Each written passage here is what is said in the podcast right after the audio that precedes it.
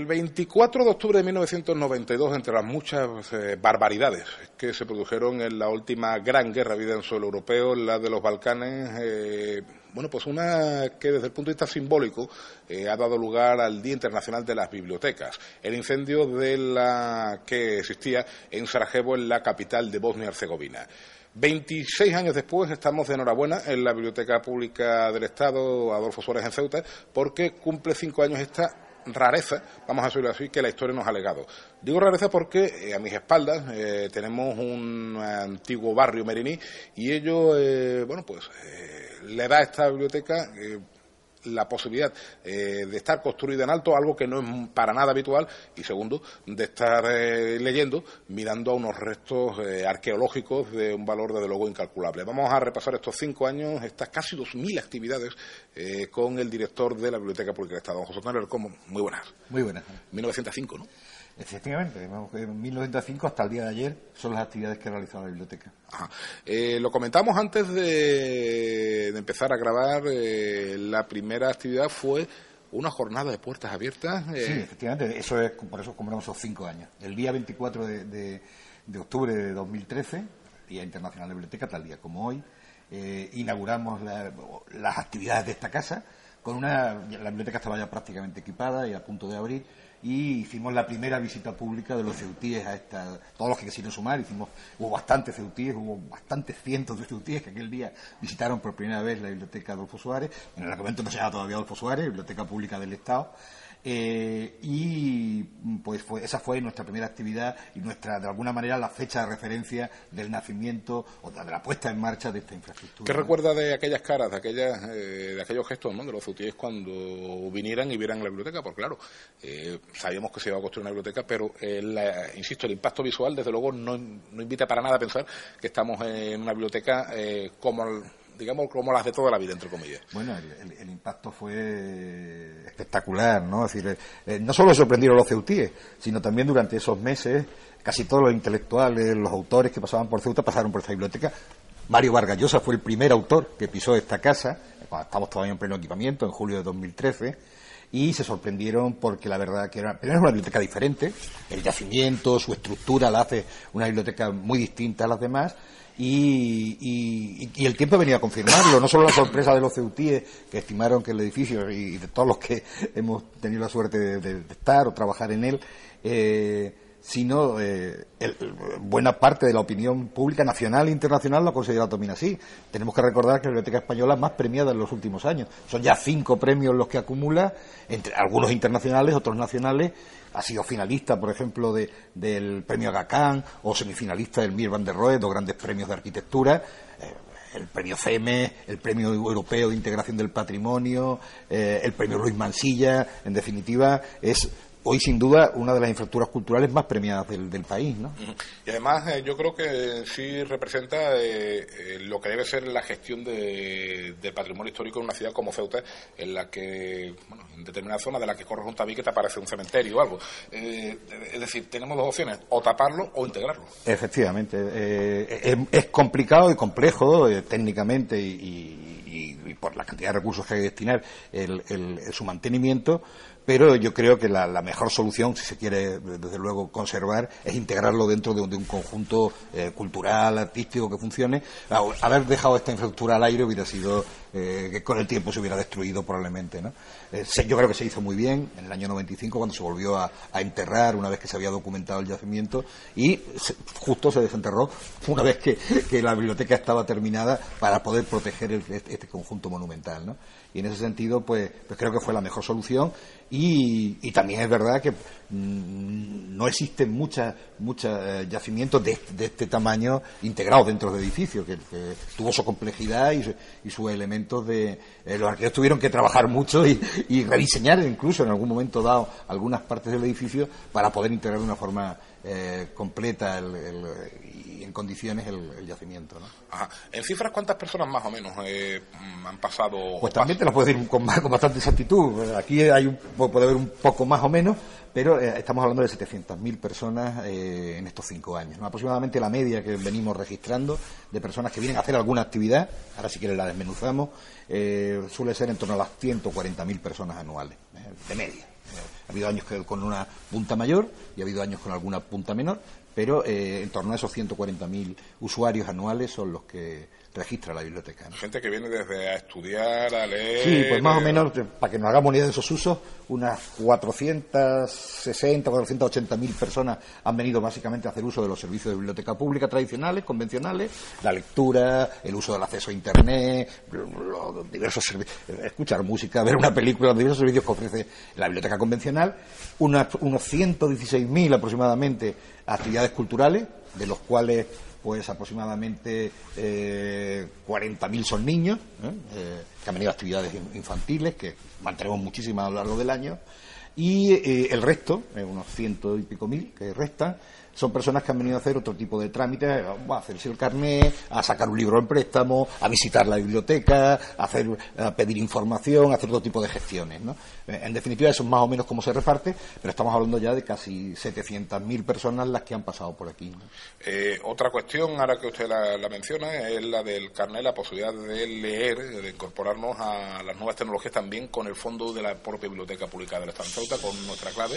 Podemos disponer de una serie de libros eh, que están perfectamente informatizados. E, efectivamente, tenemos eh, eBiblio, que es una biblioteca moderna, con fondos modernos abiertos a toda la ciudadanía, con el carnet, damos las claves y puedes acceder a ellos desde casa sin necesidad de desplazarte. Y pero también tenemos otra que está abierta, ni siquiera necesitas el carnet, que es que es el, eh, los repositorios que tenemos, Ceuta Digital y eh, Ceuta Patrimonio Digital y básicamente en el propio catálogo de la biblioteca, que está online, como sabéis, eh, aquellos libros que tenemos los derechos, 500, unos 500 aproximadamente en este momento, están colgados en la propia ficha del libro, por lo cual no tienes ni que abrir la ficha y descargas el libro. ¿no? Además, hemos, hemos modernizado todo el tipo de accesos, no solo desde, los ordenadores, sino que ah, recientemente, hace un año aproximadamente, incorporamos un nuevo programa, MOPAC se llama, que permite acceder desde el teléfono móvil de una forma eh, eh, amigable. ¿no? Antiguamente era más complicado del teléfono móvil, hoy es perfectamente amigable y vamos todos los años intentando mejorar eh, los, sistemas de biblioteca digital. Eh, son varios los repositorios que contamos, esos tres que te he dicho, básicamente. Hemos mejorado también eh, el acceso a nuestra. y hemos trabajado mucho también todo el tema de, páginas de páginas web, redes sociales, prácticamente estamos en todas las redes sociales. estamos en todas las redes sociales, estamos en, este momento emitiendo buena parte de nuestras actividades por Internet, de nuestra propia eh, tenemos canal de YouTube, eh, página de Facebook, estamos en Twitter, eh, tenemos un archivo fotográfico colgado en Freak prácticamente de, más de 5.000 o 6.000 fotografías de actividades de la biblioteca. En definitiva, hemos trabajado muy a fondo también todo el tema de la biblioteca digital, la biblioteca fuera del marco de la biblioteca convencional, del, del edificio, que nos permite estar pues abiertos durante 24 horas los 365 días del año. ¿no? y las asignaturas pendientes, que sí, Sí, hay, muchas asignaturas pendientes, es decir, todo es mejorable y desde luego eh, en nuestro caso básicamente es eh, eh, la necesidad de, un mayor nivel de recursos para poder mantener la, actividad de esta casa. ¿no? esta es una estructura muy compleja, que necesita mucho dinero de mantenimiento. eso nos ha hecho que buena parte de los recursos los disponemos, y, no me quejo, es decir, la ciudad aporta una, inversión importante los años para mantener este, esta instalación que supera de largo el millón de euros, millón y medio aproximadamente cada año, ¿no? lo que cuesta mantener el conjunto de las actividades de esta casa, pero la plantilla sobre muchísimo dinero y el mantenimiento del edificio. Eso nos ha hecho que en, actividades como el mantenimiento de la colección de los fondos, que es importante para nosotros, las adquisiciones o, las propias actividades, pues mm, dispongamos de, de, relativamente pocos recursos. Es verdad que hacemos mucha actividad, pero también es cierto que esa actividad está muy relacionada con las alianzas que hacemos. ¿no? Eh, prácticamente todas las instituciones de la ciudad eh, han pasado por aquí. Tenemos una, estrecha alianza con todo tipo de, organizaciones, de instituciones que nos permiten ofrecer mucha mucha actividad que prácticamente nos sale gratuita. Eh, no tenemos que, pero nosotros desde luego demandamos más recursos y luego, aunque parezca mentira, hubo un político cuando inauguramos esta casa o, cerca de inaugurar esta casa dijo que nunca se llenaría. Pues desgraciadamente tenemos el problema contrario. Tenemos a veces enormes picos, sobre todo en esta época del año, por las tardes, durante el curso, porque la gente la infraestructura es insuficiente a pesar de sus 500 puestos de lectura. Ayer mismo, por ejemplo, más de 100 personas quedaron fuera de la instalación porque no teníamos más capacidad. Eh, y pues eh, otro de las asignaturas pendientes urge abrir una nueva instalación bibliotecaria. Está ya prácticamente terminada la obra, se nos ha demorado un poco la entrega del edificio, la nueva sucursal de la UNED es lo que nos vamos a volcar en los próximos meses para eh, dotar de mayor número de plazas eh, de lectura que son hoy necesarias, indispensables y, urgentes. Y además nos va a permitir dotar una zona de la ciudad muy poblada, donde estaba antiguamente ubicada, nuestra biblioteca, de, ese servicio bibliotecario que yo creo que es muy necesario. Eh, en fin, y como digo, necesidades y insuficiencias tenemos muchas. La mejora de nuestros servicios informáticos, de nuestra eh, estructura digital, porque es muy cara el mantenimiento de, estos servicios. Pues la tecnología hoy es cara, evidentemente. Y bueno, pues evidentemente tenemos insuficiencias. La estructura de la plantilla, estos son los problemas que tenemos, eh, no se ha agotado una plantilla estable, definitiva, esta casa, hemos estado aguantando, es decir, con lo que tenemos eh, es necesario pues, mejorar la estructura eh, socioprofesional de la, de la biblioteca, todos estos problemas los conoce bien la consejería y los intentamos ir paliando en estos años. Es verdad que se va avanzando, por ejemplo, el problema de la estructura, ya han aparecido las primeras publicadas en el boletín hace, hace un par de semanas, una semana, las primeras promociones internas para mejorar los niveles laborales para igualarlos con otras bibliotecas del Estado, etcétera. Pero bueno, pues seguimos teniendo muchos problemas y muchas insuficiencias que habrá que superar. Eso, eso no quita para que el balance de estos años sea muy positivo. Por, supuesto. ¿La biblioteca de Jadú administrativamente va a depender de esto también? O... Sí, va a ser una biblioteca sucursal con digamos la logística, la catalogación, es decir, todo, toda la, labor administrativa y de dirección de la biblioteca se va a hacer de la Biblioteca Pública del Estado. Con lo cual usted eh, va a ser eh, el primer eh, bibliotecario que yo recuerde que inaugura tres bibliotecas. Bueno, pues efectivamente esta sería la tercera que me toca inaugurar, efectivamente. Uno lo piensa eso de vez en cuando, se mira un espejo y dice, oye, que voy a inaugurar, inaugurar dos y, la tercera en camino ya prácticamente. Bueno, la verdad que va surgiendo con el tiempo, ¿no? yo, la verdad que cuando llegué, recuerdo que llegué a una pequeña biblioteca situada encima del mercado, en la antigua eh, residencia de la juventud, no sé sí. donde prácticamente, bueno, era un local pequeñísimo, con muy pocos fondos, y bueno, en estos 30, son 33 años ya, creo que hemos, eh, poco a poco, con trabajo, con esfuerzo, con, desde luego con, apoyo y recursos de la, de la, del ayuntamiento primero y después de la ciudad autónoma, hemos logrado revertir esa situación y hemos logrado pues tener un sistema bibliotecario, empezar a tener un sistema bibliotecario en condiciones para una ciudad de este nivel, ¿no? Pues bueno, eh, el esfuerzo, el trabajo, en realidad no, no tiene más mérito que el, estar en el momento oportuno y haber tenido la suerte de vivir mi vida laboral en un momento de, auge del país, de cambio, de, de la España que nosotros veníamos de jóvenes a la, España de hoy, a pesar de todos los problemas y las dificultades, hay un enorme trecho, ¿no? Y en el sentido, en el, en el mundo cultural es enormísimo ese trecho, bueno, y lo hemos recorrido durante estos años a, la vez que el país, ¿no? Ah, bueno, las próximas actividades de la biblioteca, al margen de la conferencia de María Doñas, que, por cierto, es una historia curiosa, eh, creo que Ceuta fue uno de los primeros sitios donde ella presentó eh, su primer libro, El, el tiempo de costura, era una autora entonces desconocida. Eh, a los pocos meses ya se había convertido en un auténtico fenómeno de masas, un bestseller, eh, y ahora, bueno, pues no cabe duda de que María Dueñas es una de las autoras, eh, además por méritos propios, más leídas de, yo recuerdo con mucho cariño la, primera estancia de María Dueñas, pues nosotros siempre estábamos muy interesados en toda la literatura que está relacionada con el norte de África, con el entorno del protectorado, con, eh, los entornos de Ceuta, ¿no? con el estrecho, etcétera. Cuando conocimos el libro vimos que se ambientaba una parte del Entetuán y tal, con un personaje tan importante para la historia de Ceuta como eh, Juan Luis Beder, que fue alto comisario, como sabemos, vivió en Ceuta durante bastante tiempo y eh, pues entonces decidimos eh, eh, llamarla y traerla. Efectivamente estaba empezando, acababa prácticamente de publicar la novela y además tuvo una experiencia que, quizás no ha tenido en ningún otro sitio, que fue montamos un viaje con ella a Tetuán, se llenó dos autobuses, porque en realidad nosotros conocimos a María Dueña gracias a sus lectoras. buena parte de la personas del club de lectura, de, de, las, de las, sobre todo mujeres eh, lectoras de, nuestra biblioteca, nos habían hablado de ella, de su novela, etcétera, y fue eh, la voz de las propias, de las propias lectoras las que fue haciendo que Marueña se convirtiera en un fenómeno eh, literario de, primer orden. ¿no?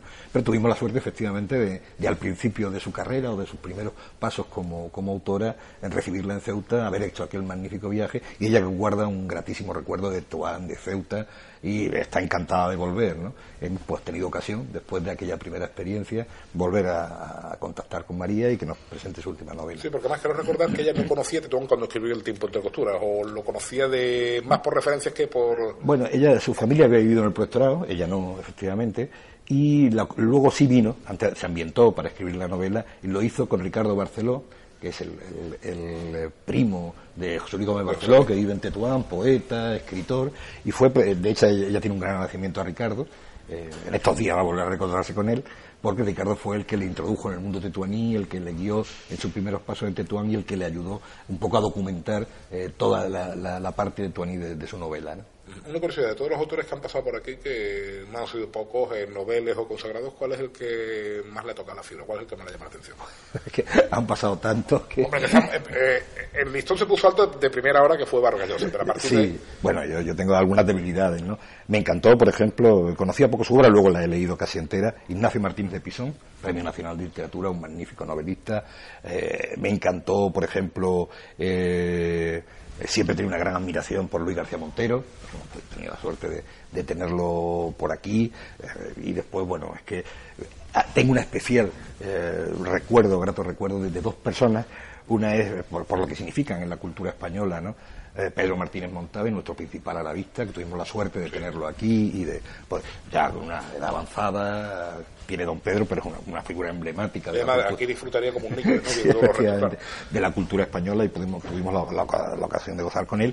Y otro es un poeta eh, que durante muchos años ha dirigido un programa de radio la Mirada Crítica, que es un programa excelso para la cultura española, que es Javier Lostalé, que para mí fue también un placer. Fíjate, esa, esa actividad no vino mucha gente, pero sin embargo es para mí, aparte de un gran poeta, uno de los grandes personajes de la vida intelectual y cultural de la España de, los últimos 40 años. ¿no? Eh, han pasado mucha gente, me olvido de muchos seguramente, pero eh, hemos tenido, yo creo que un gran nivel de, de, novelistas, de autores, de pensadores, porque no solo hemos traído novelistas, sino también pensadores, historiadores, etcétera. Recuerdo, por ejemplo, también para mí fue, fue importante la, eh, Miguel Hernando de la Ramendi, uno de los principales expertos en política exterior, sobre todo en la política exterior con Marruecos, ¿no? Que tuvimos la suerte de tenerlo hace un par de años en la biblioteca con las jornadas de historia. Son muchísimos y ni siquiera me acuerdo ahora mismo de todo.